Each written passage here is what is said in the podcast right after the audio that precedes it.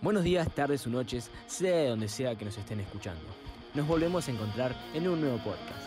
Como les prometimos anteriormente, el día de hoy nos vamos a presentar como grupo. Tenemos a nuestro backstage Camilo Charra, producción.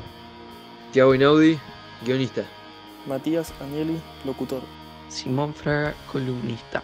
Bauti Zamora, editor.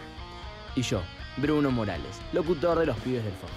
Pónganse cómodos y disfruten de un nuevo podcast.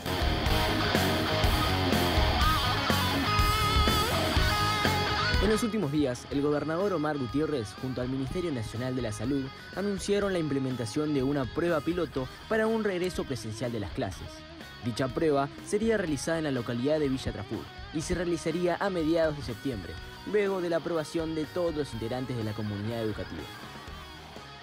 En la prueba se implementarían diferentes precauciones aprobadas por sanidad, tales como la utilización de alcohol en gel con acción pedal, toma de temperatura con termómetros infrarrojos y la utilización individual de cada banco.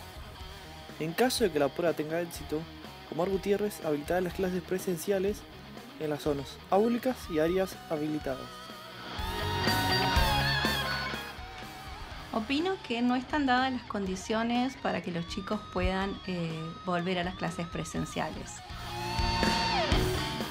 Estoy totalmente de acuerdo que se vuelva a clases.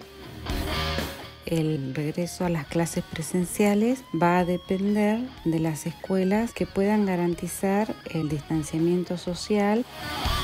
Sería obviamente bueno volver a clases, pero lamentablemente sin tener la vacuna estaría complicado.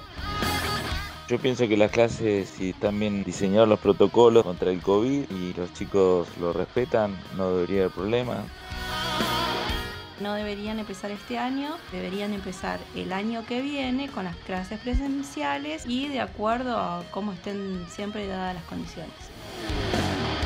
Todo debería volver a la normalidad en cuanto a actividades, pero cuidarse como si estuviéramos eh, acá en casa. Al no haber vacunas puede ser peligroso tanto para los chicos como eh, para sus familias. Creo que se podría buscar la vuelta a través de, de protocolos diseñados para poderlos volver a, a reinsertar a los chicos. Creo que se podría por ahí podrían probar con los cursos superiores y mediante esa prueba ver cómo seguir adelante con los otros cursos si se pudiera.